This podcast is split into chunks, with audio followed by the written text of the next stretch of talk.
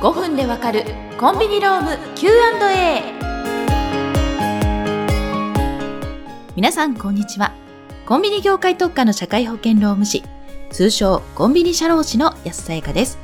この番組では主にコンビニエンスストア店舗のオーナーや店長の皆様に向けて店舗経営で必要な人事、労務の話やトラブルが発生した場合の対応について取り上げ5分で解説していきます。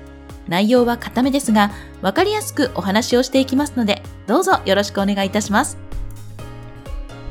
さて、25回目の Q はこちら。店長です。最近、労働基準監督署の調査があり、サブロク協定が出ていないので出してくださいと言われました。サブロク協定とは何か？出さないと何がダメなのか教えてくださいというものです。サブロック協定とは残業や休日出勤を行うために必要な届け出の総称です。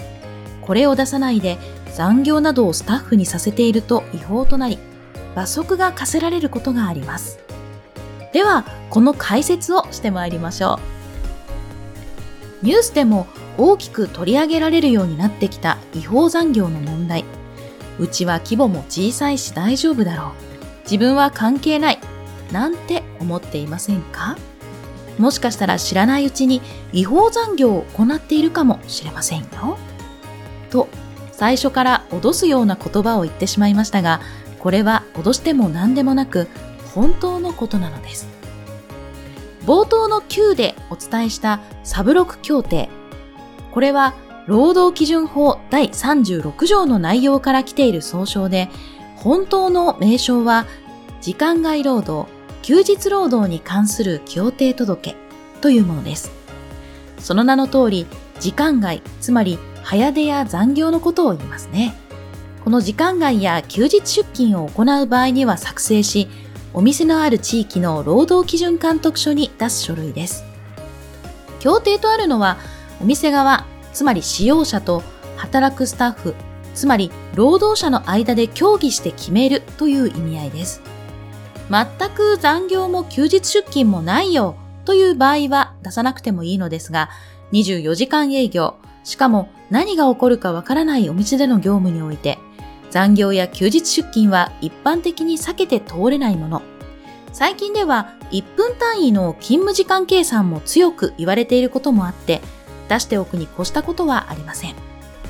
法律で決まった労働時間は1日8時間、週40時間。および週1回の休日の原則を設けることが義務付けられています。それを超えて働くには、このサブロック協定の作成と届け出が必要です。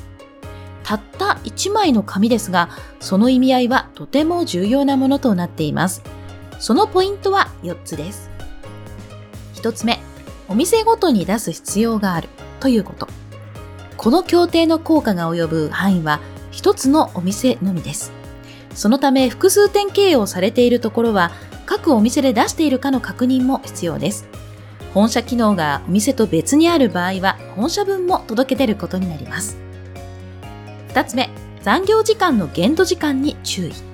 では、この協定届を労働基準監督署に出せば際限なく残業などができるのかその答えはノーです。協定に書かれた1日1ヶ月1年間の残業時間及び休日労働の日数を超えて残業したり、休日出勤をしたりした場合は違法とみなされます。ちなみに、1ヶ月、1年間など、一定期間内で設定可能な残業時間には上限があります。1ヶ月であれば45時間まで、1年間であれば360時間と決められているのです。そのため、原則これらを超えた設定をすることはできません。休日出勤についても、スタッフがしっかりと休める範囲内で具体的に決めておく必要があります。3つ目、どうしてもその上限を超えてしまう場合はどうしたらいいのか。人の採用、定着化が難しい現在、一人のスタッフにかかる負荷が大きくなりがちです。そうなると、先に決めた時間以上の残業が発生してしまうこともあるでしょう。私の関与しているお店でも月に60時間に達してしまう方がいらっしゃいます。こんな時の例外があります。それは特別条項です。特別条項とは臨時的に限度時間を超えて時間外労働を行わなければならない特別の事情が予想される場合には従来の限度時間を超える一定の時間を延長時間とすることができるものです。つまり月45時間が通常の設定だとしてどうしても超えてしまう事情がある場合は月60時間まで残業ができるという取り決めを行うことができるのです。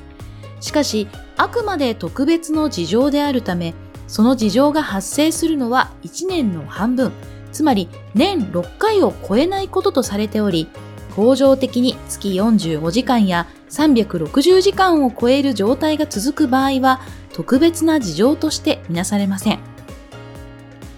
恒常的に月45時間や年360時間を超える状態が長く続く場合は特別な事情としてみなされません。なかなか人が集まらないというお店にとっては苦しい部分ですが。そして4つ目。一度届け出たら永遠に有効ではないということ。わかった。では、サブロック協定を出そうとなり、作成をして労働基準監督署に出したからといって、安心は禁物。サブロック協定は一般的に1年に1回更新をする必要があります。サブロック協定の期間の欄で決めた有効期間が切れそうになったら、新しい協定届を作成し、スタッフの代表者と確認、署名をもらって、再度、労働基準監督署に届け出なければなりません。もちろん、労働基準監督署からは、そろそろ期限が切れますよなんて連絡はないので、自分たちで管理します。以上、サブロック協定の基本について見てきました。作成と届け出を怠ると、6ヶ月以下の懲役、または30万円以下の罰金刑が課せられてしまうこともあります。具体的な書き方はインターネットなどにもありますし、専門家を通じて確認することもできます。ぜひ正しく管理できるようにしておきましょう。以上、5分でわかるコンビニローム Q&A。お相手はコンビニ社労士の安さやかでした。それではまた次回お会いしましょう。